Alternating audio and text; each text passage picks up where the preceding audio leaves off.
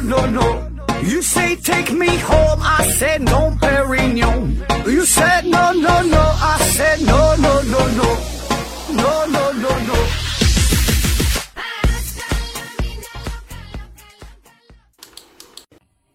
拼命探索，不计后果。欢迎您收听《思考客栈》。呃，咱还是先上硬广啊。这个听节目送奖品，奖品呢现在有这么几样，一个呢是美人茶公司提供的五大箱子茶叶，一个是大家学公司提供的五大箱子慧眼学习台灯，还有一个是大家学公司提供的一份价值五百元的网络学习课程。欢迎大家积极参与抽奖活动。那咱们现在这个发奖的这个速度啊，呃，确实比较慢啊，这个大家呢不要着急。一般你要是一周之内没收到奖品，这个呢很正常啊。但是如果要是一个月还没收到奖品，呃，这时候你就可以通过微信联系我啊。我的微信呢是思考盒子的拼音思思考考呵呵知子啊。然后我再核实一下您的中奖信息，我再跟这个赞助商呃协调一下。那感谢各位的支持与参与，呃，同时呢。有想打赏的朋友，也可以呢直接加我的微信啊，给我发个红包，三块、五块、十块、八块的都行啊。我是非常喜欢你们用这种非常低俗的金钱的方式来狠狠的表达一下对节目的喜爱。哎，当然了，你的留言呐、转发呀、点赞呐，这些呢也都是一种支持啊，都可以。那好了，咱今天还是说这个叫 Black Box 系列哈，就上期咱说的叫黑箱子、黑箱理论，这期呢再说说黑匣子啊。那箱子和匣子有啥区别？啊，区别大了去了。这个上期说的黑箱，这是控制论当中的一种重要的思想。那今天说的这个黑匣子呢？啊，这是一个正经的、真正的匣子，说的呢是飞机上携带的，用来记录一些飞行信息，还有这个机舱的各种对话的这种设备。那当发生空难的时候，找到了黑匣子，就可以为我们提供一些重要的信息。到底是飞机？被这个恐怖分子劫持了，还是说这个飞机本身的设计，这个飞行时有什么故障啊？还是说这个驾驶员这机长心里比较扭曲啊，故意这这个撞向地面啊？或者是遇到了一些极端的天气等等等等啊？那么通过这个黑匣子就可以破解空难背后的原因。那咱们呢，先从今年的呃一起空难说起啊，在今年年初三月份的时候，埃塞俄比亚埃塞俄比亚这个航空，他们呢是发生了一起。非常惨痛的空难的事故啊！一架波音七三七 MAX 八型飞机，呃，从首都亚德斯亚贝巴啊，从这个博莱机场，从这个机场起飞。那飞行飞机起飞不久之后，就发生了坠毁。呃，机上一共是一百四十九名乘客，外加八名机组人员，全都是不幸遇难。那这个消息自然呢，就是引起了全世界人民的关注。很快呢，也就成立了专门的搜救和调查的小组，就研究这起空难的原因。那咱先从这个驾驶员说起啊，这次航班的飞行员，这个驾驶员是叫呃亚里德格塔格塔丘啊，这人呢只有二十八岁，呃非常年轻，但是呢他已经有八千小时的飞行的时间，呃算得上是一个资深的飞行员了，而且呢他有着非常优秀的安全飞行的记录啊。可是呢，就在这个飞机起飞之后不久啊，就是后来还原这个飞行过程啊，就在飞机刚刚起飞几十秒的时间，格塔兄呢就表示表现出了呼吸急促啊，开始自言自语。他说不明白这个飞机到底在做什么。那紧接着他就高喊着断开断开啊，也不知道要让什么玩意去去断开。然后呢，他就紧急呼叫这个机场的塔台呀，就请求呃要要着陆啊，就要求返回机场进行紧急迫降。那机场的塔台这边也没明白这个飞机上到底是发生了什么，但是说这个情况非常紧急嘛，还是按照这个格塔丘的要求，立即就命令随机起飞的两架航班马上就是改变航路，就是为这个格塔丘啊留出足够的空间让它迫降。可是呢，在短短的五分钟之后，这个格塔丘的飞机就从呃空管雷达上就就消失了。呃，随后呢，在距离首都大约四十五公里之外，一个叫做比洛。普勒夫图的这个地方，呃，就就坠毁了。那对于这个事故啊，呃，在这个飞机坠毁前，戈塔丘的自言自语，以及呢，整个这架飞机，呃，波音七三七啊，就莫名其妙的下降的这个表现，马上呢，呃，让这些相关的人员哈，嗯，有懂行的，你看，你这不跟二零一八年十月份啊，印尼狮航的这个表现是如出一辙。呃，印印尼狮航这个也是啊，波音七三七 MAX 八型的飞机啊，同样也是坠毁了，就是大约在五个月之前的事儿。那么这两起空难的表现几乎是一模一样哈，都是在飞机起飞不久之后，然后呢，这飞机瞬间就失去了飞行高度，飞行员的完全失去了对飞机的控制。所以呢，这个格塔就在最后的时间才会呃说到不明白这个飞机到底在做什么。那对于这种情况，那此时呢，大家就都把矛头指向了波音公司，就怀疑这个本身这个飞机存在这些缺陷。那当然，波音这边自然是不会轻易承认自己的飞机有任何设计的问题、制造的问题啊，任有任何缺陷存在。那毕竟可以说，这个七三七这个是呃全世界上可以说是最畅销的一种民用的机型了。那么这个事情的真相到底如何？很快就水落石出啊！嗯，就最后靠的就是飞机上携带的这个黑匣子给出了终极的答案。那就在呃这个空难发生的第二天啊，这这个黑匣子就被顺利的找到了。那通过还原黑匣子当中的内容，事故的原因真相大白。而这时候，这个波音公司终于是不得不承认，确实这个737 MAX 八型这个系列的飞机都存在着一个致命的缺陷。那么就是一个飞行控制系统的升级软件之后，哈，这这个飞行控制系统这个软件升级成为了这次事故的背后的真凶。呃，这个自动飞行控制系统叫 MCAS 啊，翻译成汉语就是机动特性增强系统。这玩意是干啥的？大概的意思呢，就是它设计的初衷呢，就是为了阻止飞机失速，就是为了。防止飞机因为飞行员无意当中或者是一些误操作，把这个机头啊拉得太高而失速啊，目的是是这个。所以呢，这个系统升级之后，这个飞机呢就会拒绝飞行员的手动操作，特别是就这种强行的，你你你想抬升机头的动作啊，你是做不出来的，它会强击强行的压低这个机头。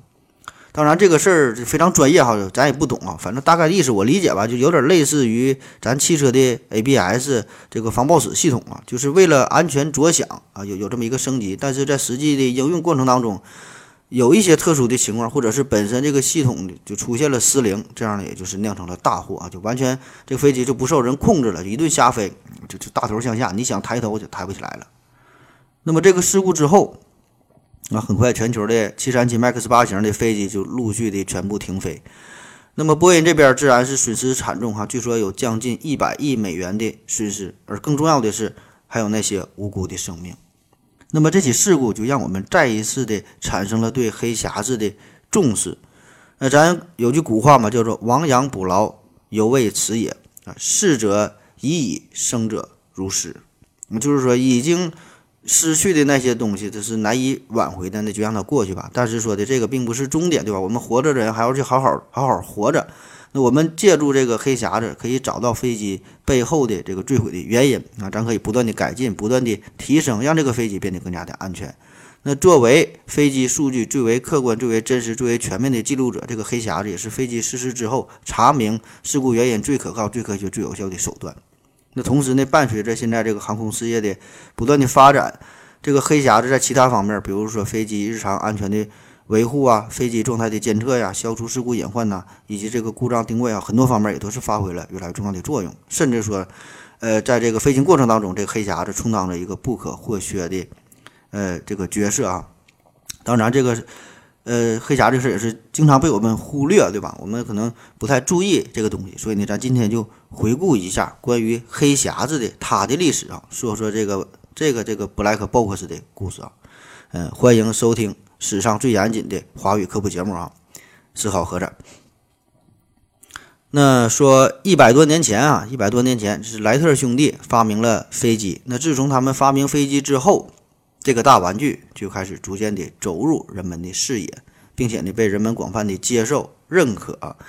呃，大家呢也是越来越认识到了这个飞机的军用价值和商用价值。但是毕竟啊，当时的技术并不是特别的成熟。你想想，这个大活人你在天上飞，你这玩意儿它不像汽车，不像轮船，你抛锚了，大不了在原地不动，停一会儿无所谓，对吧？你飞机那不一样。那很快呢，在一九零八年。美国就发生了第一起军用飞机的事故啊，就坠毁了。那此后呢，这些飞行事故就接二连三的不断的发生。那这一连串的事故就让美国人痛定思痛啊，自然的就是极力想避免类似的情况再次出现，也想研究明白每次事故背后的原因到底是啥啊，所以呢，就迫切的需要一种能够追忆事故发生全过程原因的一个记录的仪器。这个就是当时的一个大背景。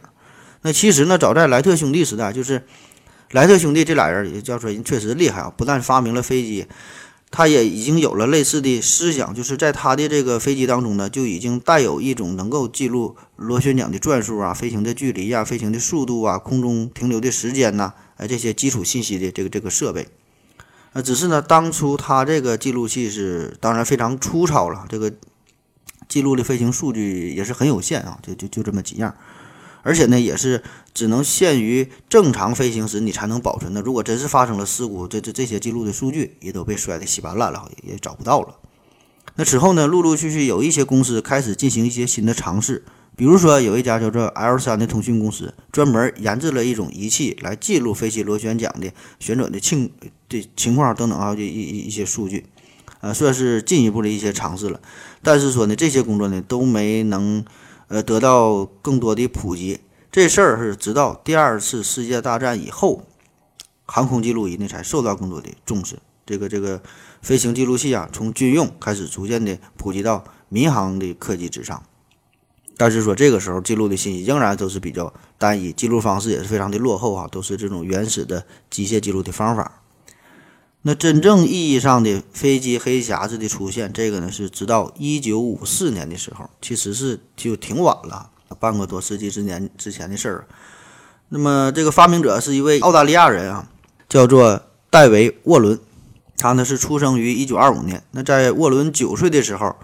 他的父亲乘坐飞机从这个塔斯马尼亚飞往悉尼，那飞到半路，不幸就是发生了空难。那么这个事件自然呢就是给幼小的沃伦。带来了很大的触动。当时人们只知道这个飞机就是非常不幸哈，就坠毁在呃澳大利亚南边的巴斯海峡这个区域。可是具体的原因无人知晓。而这个沃伦的父亲生前送给他的最后的礼物啊，就是一部收音机。或许呢，这个呢也是一个隐喻啊，也是埋下了一个伏笔。那此后呢，这个沃伦最大的爱好就是用父亲送给他的收音机收听节目。这呢也是培养了他对电子设备啊这这方面浓厚的兴趣。那后来呢，这个沃伦呢就从悉尼大学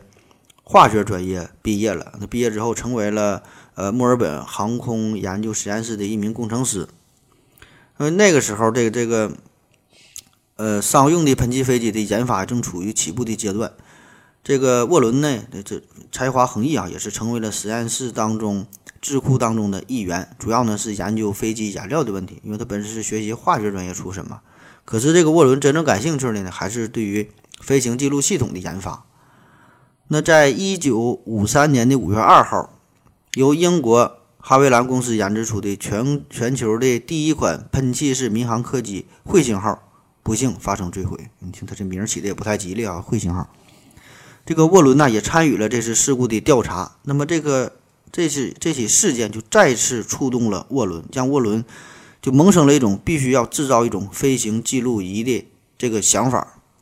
那咱们可能现在没有人太多人听听过这个哈维兰公司啊，这个在当时是相当牛逼，在这个飞机制造业啊是很厉害。那时候波音呐、麦道啊这些更多的是致力于军用飞机的研发，哈维兰这时候是已经开始民用机的研发了。可以说这个。呃，哈维兰彗星的投产就使得英国成为了世界航空，特别是这个民用航空这方面的翘楚。那从英国到这个澳大利亚，哈，这这这么长途的旅行，呃，也成为了普通人可以想象的事情，也不必呢再忍受漫长的这种海上的航行。同时呢，这个事儿哈，这个飞机的蓬勃的发展是预示着一个新的喷气式客机旅游新时代的到来。可是呢，这个时候就接二连三的这个客机坠毁的事件，让人们呢。有点心惊胆战，有点呢望而却步。那在这个一九五三年说这起空难的时候，那哈维哈维兰这起空难这个事儿啊，就是更加触动了沃伦嘛，就让沃伦就让他自己这个梦想照进了现实。很快在第二年呢，他就发表了一篇学术论文，名字呢叫做《一种有助于调查空难事件的设备》。他在这个论文当中就详细的描述了自己的这个构想啊，这这个这个记录仪，就是首先呢，他能把飞行员的对话和飞机上的仪器的各种这个数据啊，这些重要的信息都能够完整的保存下来。同时呢，这个设备又很抗造啊，能耐高温，能抗挤压，还有什么防水呀、防腐蚀啊这些特性。那这样呢，在这个飞机坠毁之后，这些数据就可以被完整的保存下来。他这个想法在国际上可以说是产生了不小的影响和轰动啊。但是说的，在这个澳大利亚这个学界的内部反响平平。那沃伦并不在意别人怎么想，那在在自己的澳大利亚，在自己的国家哈，他仍然是把自己的全部的精力和这个时间放在航空飞行记录器的呃研制当中。那在一九五六年。呃，三十一岁的沃伦终于呢是制造出了一个可以保存四小时语音和飞行数据的这个这个航空飞行记录器。这个录音装置呢，还有这个自动抹去旧的录音的这个功能，这样呢就可以是重复的使用。但是呢，他这个发明也再次受到了澳大利亚航空界的嘲笑啊，甚至呃有一些飞行员是。这个呃，组团啊，就是非常反感这个事儿啊，就公开声明，就说咱们也不是间谍啊，咱们不希望在驾驶飞机的时候受到别人的监视监听。那在碰壁之后，沃伦呢并不死心啊，他觉得自己这个发明一定可以大有作为，继续坚持自己的研究。那终于是在一九五八年，一九五八年啊，这某一天，沃伦的实验室里呢出现了一位陌生人，一进门就问哈，谁是沃伦啊？我想看看。你这个关于飞行记录仪的这个发明，这个装置，这个沃伦呢，就向这个陌生人展示了他的发明。那陌生人看了之后是又高兴又激动，一把就拉住沃伦的胳膊啊，跟我走吧，咱天亮就出发。立刻就安排沃伦坐上了下一班从澳大利亚飞往英国的飞机。那你想想，现在咱买个机票，对吧？起码你得提前。几天买吧，你得预约呀，对吧？何况是半个多世纪之前，那个时候航班也是非常紧张，它没有几趟，呃，而且能坐得起飞机的人，这都是有头有脸儿、有钱的人才能消费得起。那么这个陌生人到底是谁呢？来头这么大哈，说双飞就要双飞。这个人呢，就是英国航空注册部的秘书长罗伯特·哈丁汉姆博士，呃，是这个爵士。他呢，就是冲着这个沃伦的这个发明啊，是专程而来的，来考察一下。那沃伦随着这个罗伯特先生是抵达英国之后，那这回是这个是展开了他的手脚啊，开始专心的研发制造黑匣子。那随后，英国在一架飞机上装上了他的这个发明装置啊，非常好用。那此后是英国的广播公司啊，这个电视啊。广播各种节目，都开始采访沃伦啊，介绍他的发明，人们也逐渐了意识到了这个黑匣子的这个重要性。那在这个英国航空的资助之下，沃伦率领他的团团队研制出了更新型的黑匣子，就把这个飞行记录仪放在一个呃具有更好的防震呐、防火的这个这这个功能的专门的这个盒子里边，并开始向全世界的航空公司发售。那此后呢，这个黑匣子是呃逐渐的呃流传开来啊，一直一直到现在。可是，就算是这样，这个沃伦在回到澳大利亚之后，还是遭到了冷遇啊！大伙儿还是不认他。那是直到是一九六零年，澳大利亚的昆士兰又发生了一起重大的空难。那么，这个事故调查的过程也是非常的艰难，找不到原因。那这时候，澳大利亚政府才意识到了黑匣子的重要性，才开始要求全国的飞机，不管是军用、民用啊，都要安装上黑匣子。那之后的半个多世纪里，黑匣子就开始在全球航空业得到了普遍的应用，发挥着重要的作用。我要跟正南去尿尿，你要不要一起去啊？我也要去。哎，风姐，我要跟正南、阿呆一起去尿尿，你要不要一起去啊？嗯，好了啊，喝了口水回来，咱们继续聊。刚才呢，咱们简单的介绍了一下关于黑匣子的这个发明的过程啊。那黑匣子为啥叫黑匣子呢？现在的黑匣子它长得也不黑，看起来也不太像一个匣子的样儿。呃，这个名字的起源呢，现在已经是无从考证，呃，说法很多哈，很多的来源。最开始的时候，这个黑匣子的雏形还真就是黑色的，长得呢也确实呢像个匣子的样儿。那现在的黑匣子呢，已经是变成了国际统一的橙色，叫 International Orange 哈，国际橙。原因很简单，就是这个色儿看起来更加的醒目，便于探索，便于发现。那最开始的时候，这个这个国际城啊，这这个色儿是更多的呢应用在建筑设计上，比如说这个金门大桥啊，就是涂成了这个色儿，因为这个颜色与周围的环境会形成非常鲜明的对比嘛，特别是在蓝色的海水当中，呃，就会表现的足够的鲜亮啊。那现在这个咱说这个黑匣，它都是用这个橙色，但是虽然是橙色吧，可是经过了空难之后，呃，有的时候你这个烟熏火燎的，可能呢也会变成了这这个黑色啊。同时呢，这个黑匣子又非常的神秘啊，又带有一些悲情的色彩，所以呢叫黑匣子也是出于一种情感上的因素。那还有一种说法呢，说这个黑匣子啊，这个是起源于呃二战时英国皇家空军的术语，这个大约是在一九四零年到一九四五年这段期间，那有一批全新的电子技术的发明啊，这这这个一个一个狂潮，那很多的黑科技都开始应用到飞机上啊，比如说呃 OB 系统啊，是一是一种这个雷达盲目轰炸和导航系统，还有一个 G E 系统啊，就是一种也是是一种导航系统，还有这个 H2S 雷达等等等等。就这些黑科技的东西都开始逐渐的作为常规的设备开始装配在飞机上。那这些设备基本上都会用一个手工制成的一个黑色的金属盒，哎，放在这里边。所以这个时候呢，人们通常把这些新的设备哈，统一呢都叫做黑匣子。那自然呢，这里边也包括飞行记录器。但是后来慢慢的呢，这个黑匣子就演化成为了对于飞行记录器的专称。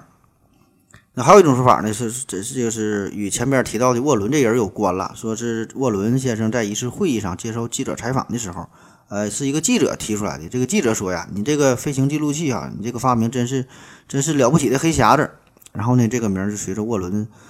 就是逐的逐渐传开了。当然，具体这个名字怎么来的，现在呢也是不重要了。不管怎么说吧，咱还是得感谢一下沃伦这个人儿啊，他的这项发明是挽救了全世界无数人的生命。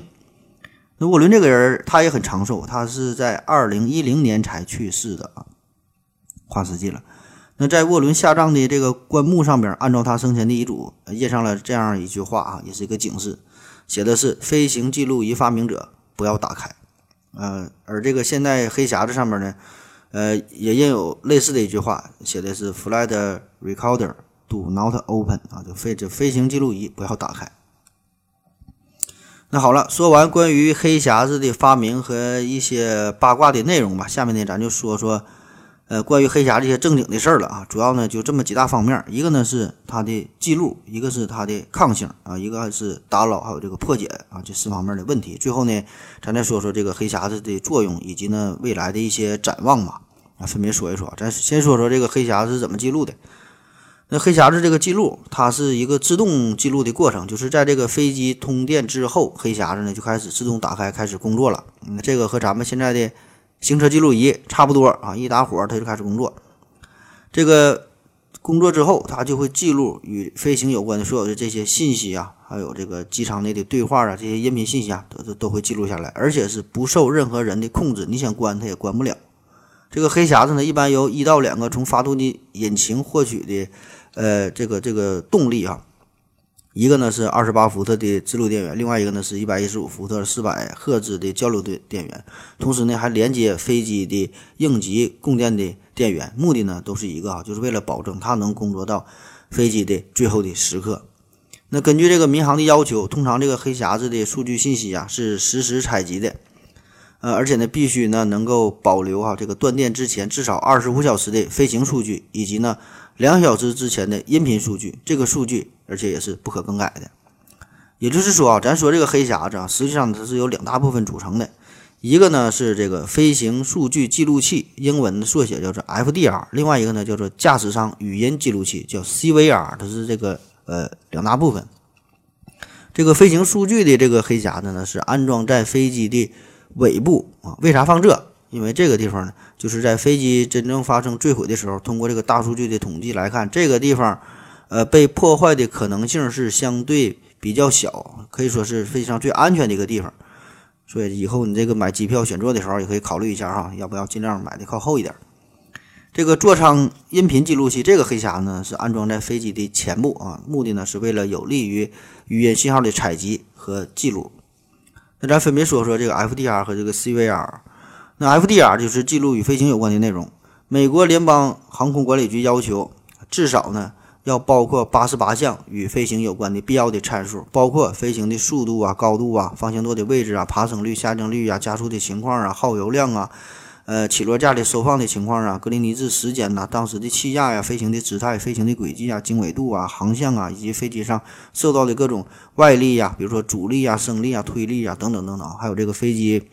本身系统的工作状态、发动机的工作的参数，这些呢都要被记录下来，甚至就是这个飞机起飞的时候，手飞机上有多少人开着手机，你搁玩啥游戏哈，这个人家都能记录下来。现在很多航班它不要求强制关闭手机的，关关闭手机这事儿了，以前它都得要求强制关机。你调整飞行模式，它也不好使。这事儿其实就看人家想不想管你了。你你手机开机，人那那边他早就可以就监控到了。当然了，说是至少八十八项参数，实际上啊。这个监测的参数往往比这要多许多，达到了几百项，甚至是上千项。这些数据是要求被保留二十五小时以上的哈。那超过这个时间以后，这个数据就会自动刷新，就旧的数据就会被新的数据所覆盖掉了，就是这么重复的这么使用。那这个数据是怎么获取来的啊？这个呢，就是有赖于飞机上分布众多的传感器，任何一个开关的动作都会被记录下来，就哪怕你上厕所，这个厕所门。上锁、开关，哈，这个上锁的次数、这个时长，这些呢也逃不过他的眼睛，这些呢都会被 FDR 记录到。另外一个呢，就是这个 CVR 哈，这叫座舱语音记录仪，其实呢就是相当于一个无线电通讯的一个一个记录器啊，可以记录上飞机上的各种的通话，呃，不管是驾驶和副驾驶之间的这个对话啊，还是说某个乘客和这个空姐搭讪呐、唠嗑啊，这些都会被完整的记录下来。一般的这个 CVR 它是有四条音轨啊。呃，分别呢是飞行员与地面指挥机构的通话，一个呢是这个正副驾驶员之间的对话，还有一个呢是机长、空姐对乘客的讲话，最后呢就是呃一些威胁呀、爆炸呀、呃发动机声音的异常啊，以及以及驾驶舱内所有这些人员之间的各种声音这种对话都会被记录到。那一般呢这一次飞行啊都要经历八个阶段啊，起飞啊，初始爬升、爬升、巡航、下降、开始进场。最后进场着陆，这这这个八个阶段，那每个阶段的情况也都逃不过黑匣子的监听，因为这个真正发生空难的时候，这个时间它都是非常短暂的，往往的这个飞行员和全部的这个乘务员呢，呃，也都是同时遇难，所以调查事故的原因这是非常的困难嘛。那这个座舱语音记录仪就能够帮助人们根据飞机上人员之间的各种对话，分析当时事故的原因，以便呢得出正确的结论。啊，就比如咱之前说的这个呃，印度尼西亚这个四航的啊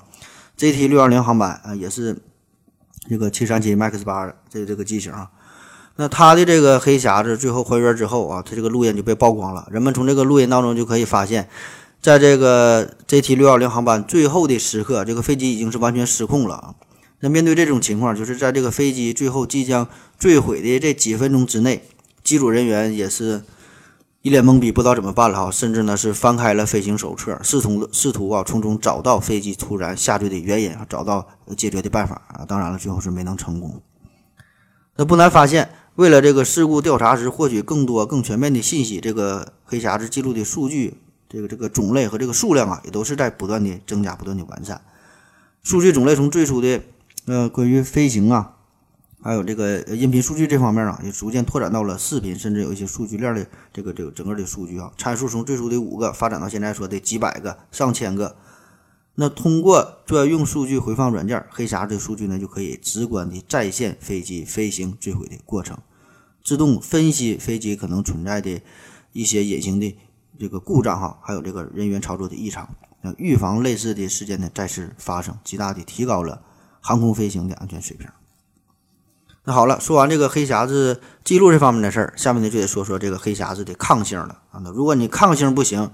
你记录啥它都白扯，对吧？最后一到地上就全都崩的稀碎啊，就没有用了。所以这个黑匣子的这个抗性这方面啊，这也是它设计的重中之重。哎，当这个发生空难的时候，对吧？很显然，这要面对一个极其极其恶劣的、特别极端的情况，嗯，高温、高压。爆炸，再加上速降，然后撞击，还可能是沉入海水当中。然后呢，又是低温，还有这个海水的腐蚀，还可能有一些本身啊各各种这个油油品的呃制品的这个这个腐蚀等等啊。所以这个黑匣子的设计，自然呢要从这几大方面呃开始入手。那从这个涡轮第一代黑匣子到现在，已经是经历了多次的升级与换代啊，但是核心思想并没有根本上的改变，对吧？就是这个增加抗性呗，对吧？这玩游戏的，这咱都明白，对吧？那第一代这个黑匣子，在这个飞机设计的时候，它的这个呢，主要呢就是呃，来源于本身的一个飞行记录仪哈，就是在这个基础上进行的一个改进啊，就是飞机试飞的时候用的这个记录仪。工作原理呢，就是通过呃金属箔带上边的一个这个这个针呐。留下的一个划痕来反映出一些数据的变化啊，只仅能记录航向、高度、空速、垂直过载和时间这五个最最基本的飞行参数。那么，为了能够承受飞机坠毁时猛烈的撞撞击和这个高温哈，这个黑匣子外壳呢用了很厚的钢板，还有许多呃各种隔热的这种合金的材料作为保护。那么这个时候，这个第一代这个黑匣子基本呢可抵御八百度的高温和一吨重的压力。那到了第二代的时候呢，它的这个工作原理呢，呃，记录记录的原理方面呢，就有了一些改进哈，类似于这个现在的普通的磁带机。然后呢，在这个磁带机外边呢，也加上了具有抗冲击性啊、耐耐火烧的这种保护壳。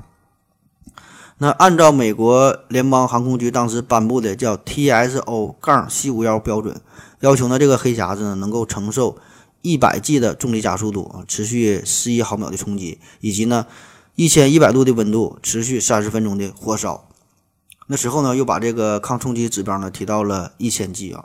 并且呢增加了抗穿透啊、呃静态挤压呀、耐海水浸泡啊、呃耐液体腐蚀啊等等啊这些的要求。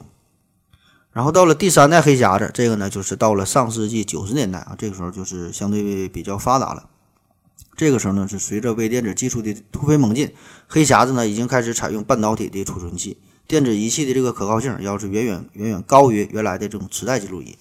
同时呢也减少了日常的维护工作和这个事故发生过程当中突然中断的几率。那随着对飞机坠毁时黑匣子破坏情况的这个研究的不断的深入，哈，人们有了更多的认识。啊，这个时候这个又提出了新的标准 TSO 杠 C 幺二四标准，这个抗冲击的指标提升到了三千四百 G 的重力加速度，要求在一千一百度的高温要持续。呃，能这个抵抗六十分钟啊，耐海水浸泡的时间呢，由三十六小时也增加到了三十天。同时呢，还增加了耐六千米这个深海的这个压力的要求。那之后的这个指标就变得越来越严苛了，咱就不一一给你介绍了，不就不往下念了。那除此之外，为了防止这个记录器内部的磁性啊会遭到电流啊、磁场的这个干扰，飞行记录器呢还具备着抵抗外界电流、磁场的这个。呃，保护的这个功能啊，然后呢，还能够在这个汽油啊、机油啊、什么什么呃呃电池啊、什么酸性溶液啊、海水中啊，就是各种恶劣环境当中呢，还能浸泡呃几个月。总之呢，就是它能够在许多恶劣的情况之下呃安然无恙。可是啊，尽管如此，就算有这么多层的保护，呃，仍然在许多起空难当中，这个黑匣子也会遭到破坏啊。据不完全统计。呃，陆地坠毁的飞机黑匣子当中，它的存活率呢只有百分之八十二啊，剩下那百分之十八呢，真就是被摔的，也是被干碎了。所以，这个国际航空机构对于黑匣子的要求也是会只会变得越来越严格。那对于一个合格的黑匣子来说啊，要经历了各种什么碰撞冲击测试啊、静态粉碎测试啊、穿刺测试啊、防火测试啊、耐腐蚀测试啊等等等等，一个又一个的摧残各种测试，最后呢，才能成为一个。呃，这飞机最后这么一道保障。那新一代的黑匣子呢，尝试着一些新的思路啊，比如说呢，能够通过卫星啊等等这些数据链，呃，定期的实时的把这些数据呢，呃，传输到呃这个其他的这个记录设备当中，而不是说的完全寄希望于这个黑匣子本身呢，可以是传回到地面，呃，传到卫星上。但是呢，由于这个通讯带宽的问题呀，还有有一些信号盲点的存在呀，还有一些特殊气象天气的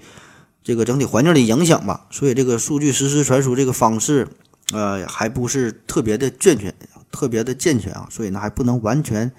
取代传统意义的这个黑匣子的作用。另外呢，也有一些新的思路，就是有新型的呃抛放式的黑匣子，就是说。这个特点就是在这个飞机坠毁的时候呢，它自动与这个飞机机体分离，然后呢就是抛投出去，呃，而且呢还具备这个水上漂浮啊和这个无线电卫星定位等等这些功能吧。反正呢，最终的目的呢也都是提高最后这个搜寻的可能性、存活的可能性啊，为我们提供更多的信息。好了，咱们再休。我要跟正南去尿尿，你要不要一起去啊？我也要去。呃，风姐。我要跟正南、阿呆一起去尿尿，你要不要一起去啊？好了，尿了个尿回来，咱们继续聊啊。下面说说这个呃打捞的事儿。那如果真的发生了空难，怎么去找这个黑匣子？其实呢，这个并不是一个简单的问题啊。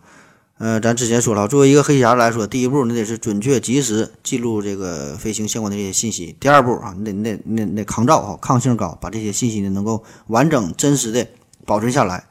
那第三步就是让人们顺利快速的去找到它。咱现在感觉哈，有很多各种什么通讯的卫星啊、无线电的什么什么网络呀，然后什么 GPS 定位啊，还有这个五 G 技术都来临了，对吧？具体啥意思不知道，但感觉这都应该挺牛逼的。你现在想找一个人，想找个。找个汽车，想想想找这个手机这定位，嗯，都都不费劲儿啊。那么黑匣子这么高科技的东西，应该也不难发现呢。可是实际情况呢，并非如此啊。但无论是看新闻呐，看电影啊，似乎每次空难之后，这个搜寻人员都得费了九牛二虎之力，千辛万苦的才能找到黑匣子。有的呢，甚至是完全他他就找不到了。这个呢，是几乎成了咱们大家对于呃空难事故之后的一个固有的印象啊，就是黑这个黑匣子很难找。那这玩意儿是不是很难找呢？哎，确实很难找啊。比如说 MH 三七零你，到现在起码呢也没有官方的信息公布出来，到底咋回事啊？这黑匣子到底找没找到？其实历史上啊，不单是 MH 三七零啊，就是很多起的空难，这个黑匣子都没有找到。呃，当然这里边有一些哈会涉及到一些政治因素或者是其他的原因啊，但是更多的确实就是因为技术的原因，它就是找不着了。那怎么找这黑匣子？怎么找？两种办法，因为这个黑匣子最后的归宿呢，通常就是两两两类地方呗，一个呢是陆地，一个呢就是水中啊。所谓水中，更多的就是这个海洋里边。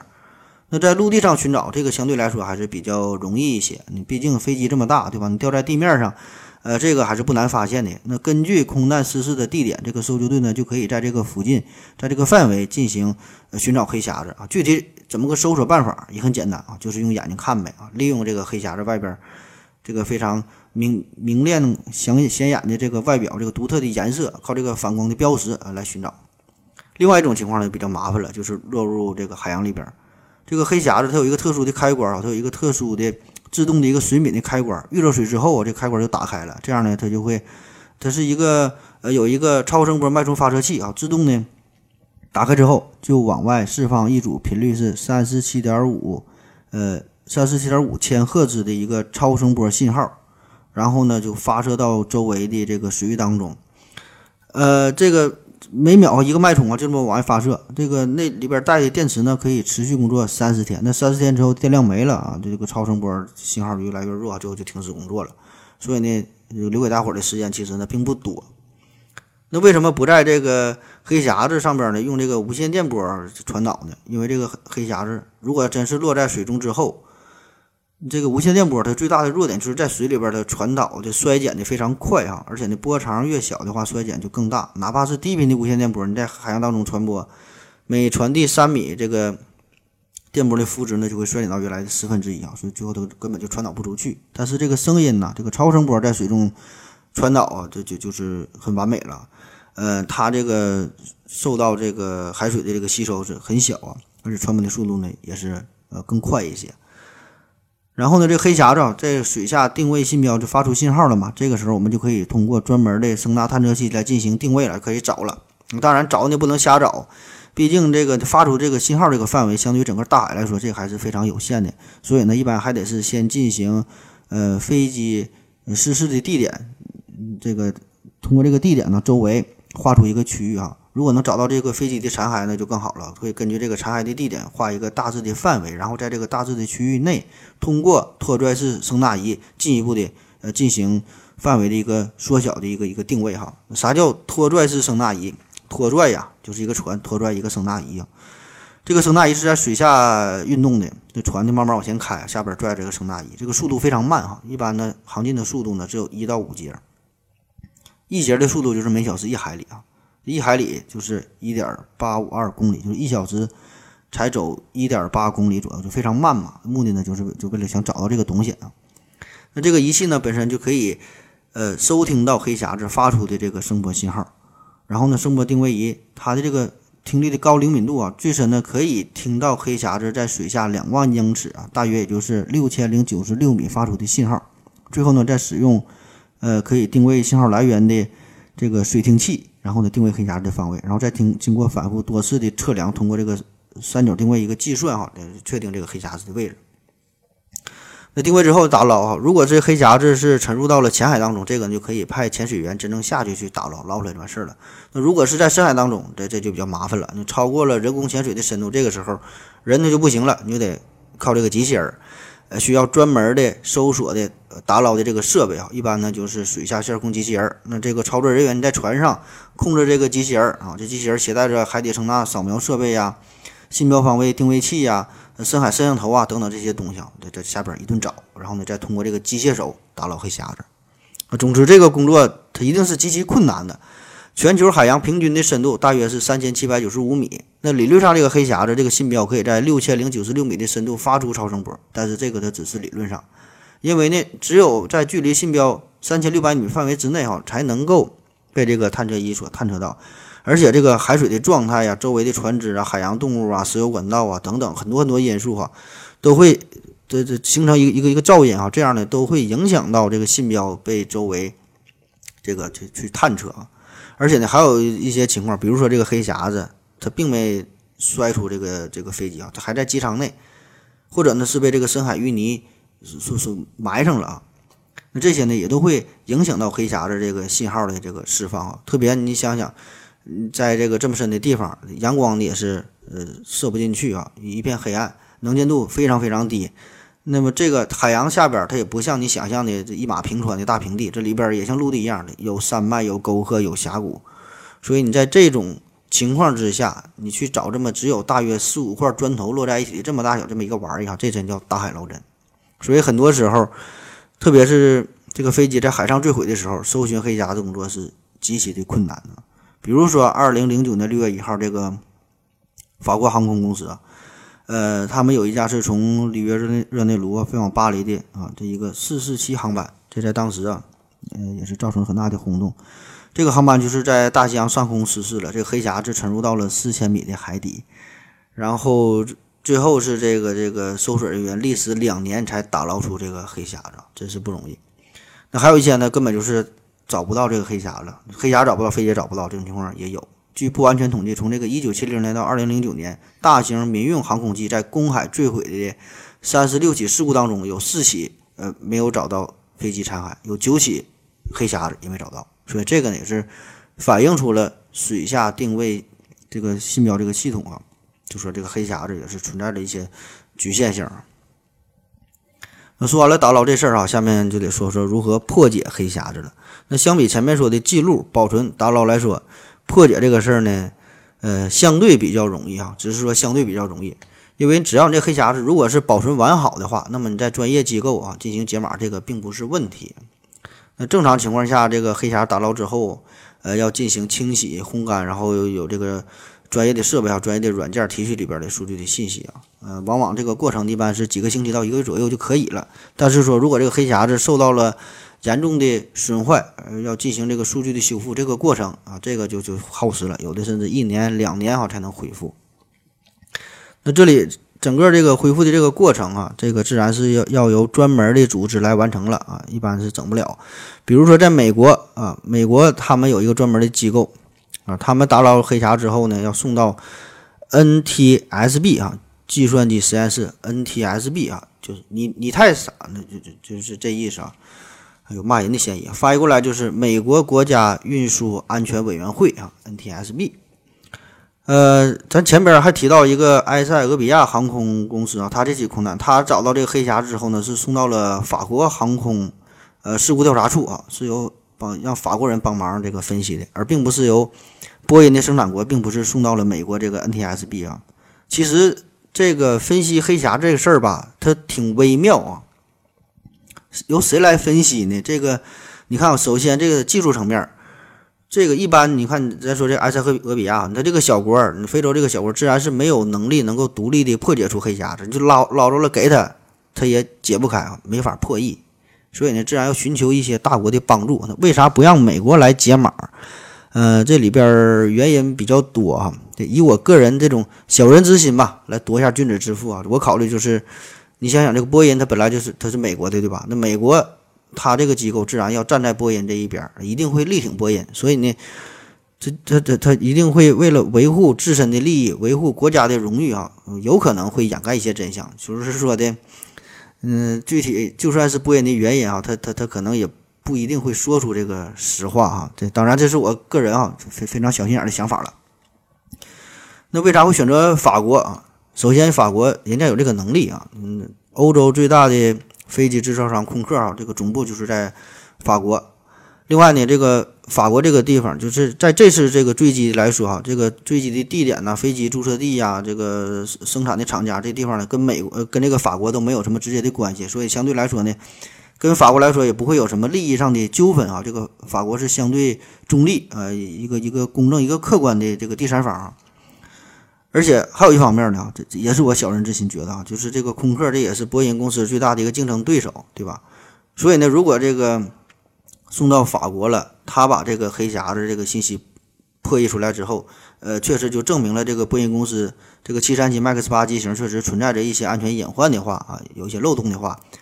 他一定会毫不留情的公布出来，对吧？他不可能掖着藏着。所以呢，埃塞俄比亚他就是选择了法国啊，这么回事。那好了，最后咱再解答一个大家普遍存在的一个小疑问啊，就是如果你足够细心的话呀，可能会发现，就在一些新闻当中，咱看到打捞出来这个黑匣子，一般它是放在哪里呢？它都是放这个水箱，水箱当中里边它是有水的。那为啥这么去做啊？目的呢，就是为了保存记录仪这个原始的状态，直到它能够被呃更妥善的处理，才会被捞出来。这里边装的这个水啊，不是一般的水。也不是什么神奇的水啊，通常呢就是找到黑匣子时这个时候所处的环境就是这个这个这个海水啊，目的呢就是为了避免它再从水中取出之后变干，对这个黑匣子造成二次的损坏，对吧？因为你干到水里变湿，湿再干，对吧？就反复又干又湿的，这就造容易造成损坏嘛。而且在这个长途的运输过程当中，嗯，你接触空气，这也也会。产生一些化学性的腐蚀，所以你装到水里或者这叫水封啊，反而呢是一种非常安全的方式。可以说，这个是唯一在野外可以找到的，也是最容易做到的一种无氧恒湿的相对恒温的情况啊。所以，直到被送到专业的实验室，才能被真正的捞出来，真正的去解封它。那通过以上这些介绍，我们对黑匣子又有了一个更加深入的了解。作为飞机飞行数据最为客观、真实、全面的记录者，这黑匣子啊。也是飞机失事之后查明事故原因最可靠、最科学、最有效的一个手段。那伴随着航空事业的发展，黑匣子的这个作用哈也是越来越多啊，开始扮演着啊法官、教官、医生的角色。所谓的法官，就是说真正在这个飞行事故过程当中啊，这个调查方面的用途，找到黑匣子啊，对这个数据进行破译，可以分析事故的原因，避免类似的事故再次发生。所谓教官，就是说。这个对于飞行员来说，可以起到一个监控方面的一个作用。通过日常分析这黑匣子数据，就可以纠正飞行员一些不良的驾驶习惯呐。这样呢，也可以呃预防事故的发生。还有这个医生啊，所谓医生呢，这就是对于飞机本身来说，对于飞机故障的诊断呢，飞机的维护的方面呢，也可以通过飞匣子这个记录的数据啊，进行日常的分析、监控、预测这个飞机健康的状态，呃，排除一些安全的隐患啊，也是呢防止这个事故发生。那虽然我们总会在电视剧当中啊，嗯，在一些电影当中啊看到很多空难的事儿哈，看到新闻也是报道一些关于空难的事件，但是呢，根据这个大数据的统计来说，飞机呃比起飞比起汽车呀、火车呀、轮船的这些交通方方式来说，飞机仍然是最安全的出行方式啊。那如果你正坐在一架从纽约飞往巴黎的飞机上，那理论上来说，你坐在这里边哈，你比坐在从孟买到新德里的火车上还要安全。啊，为什么会这样啊？就是因为有无数的顶尖的科学家、设计师对于飞机的研发改良，这里边很大程度上也是借助了咱今天说的这个黑匣子，就是一起起的空难，积累了更多更多的经验啊。因为这个黑匣子给我们带来了很多的启发嘛，这里边记录的信息，正负驾驶的对话啊，呃，驾驶舱各种仪表的显示啊，飞行员的一个小的动作啊，这个飞机前边的记录的这个情景啊，包括收落。起落架是收落的情况，所有说这些信息都会被无数次的记录，也会被模拟，然后呢再会被校验，然后自动的在分析啊，所以最后呢会不断的进行的优化，目的就是一个最大程度到最大程度的提高航空飞行的这个安全水平。航空系统呢，也可以说是现在最具代表性的一个反馈系统啊。咱现在总流行说什么大数据呀、什么云计算呐这些概念，其实呢，这个航空系统呢一直都在这么去做，人家早就这么去做了啊。每一次飞行都是一次非常宝贵的经验。而对于一起起的空难啊，也有一些是幸免事件啊，比如说这个萨利机长，还有最近热播的这个日川呃四川航空的这个成功迫降这些事儿啊，这些幸免事件。那在这这些过程当中，黑匣子同样也是扮演着重要的角色啊。就是他在帮助我们不断的总结、不断的改良，这样呢，咱们这个安全性才能是不断的去去提高啊。有个词儿叫复盘嘛。那在每一次飞行过程当中，特别是遇到一些特殊情况的时候啊，包括咱说飞行员之间的对话、吃饭、上厕所这些小细节、这些琐碎的过程，都要进行复盘，都要还原啊，就就是为了做到一个警戒啊，避免事故的发生啊，就是这样。那纵观这个黑匣子几十年的发展的历程吧，这个国际标准是不断的更新嘛，就是越来越严苛，那产品是更新换代，总是呢在汲取每起事故的经验与教训啊，咱在不断的进步。可是呢，这黑匣子仍然有许多问题还是没法去解决啊，咱还是差的很多。就比如说二零零九年的时候这个法航的这个事故，还有说二零一四年马航的事故，这些呢也都暴露出了海上航空事故之后黑匣子。这个定位功能的缺失啊，还有包括这个呃打捞的手段呐，嗯，后续的你说整个这个打捞过程，技术方面的耗时时间也很长，花费呢也是不少，还有很多很多的问题等待我们去解决。希望吧，在不久的将来，这个黑匣子功能能够越来越越越来越完善啊，越来越提高。当然，我更希望咱们永远也不用去搜索黑匣子，就是希望每一架这个飞机的黑匣子。都是永远啊，安安静静的，在这个角落里躺着，永远的也不被人们去开启，永远的被这个岁月尘封起来。每一架飞机都是安全的起飞，安全的着陆。好了，感谢您各位的收听，谢谢大家，再见。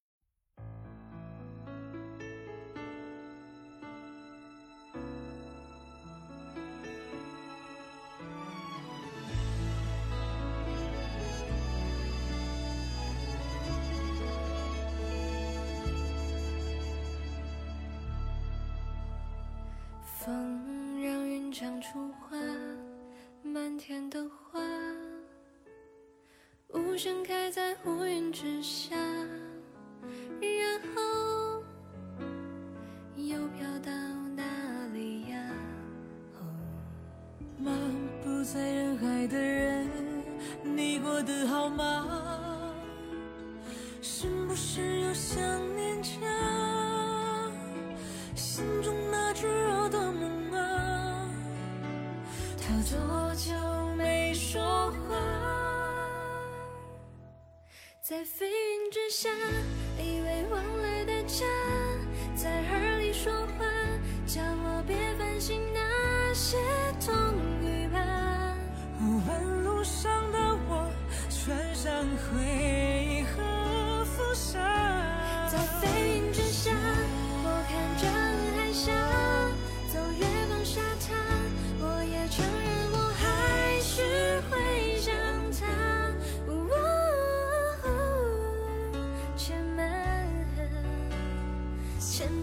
说风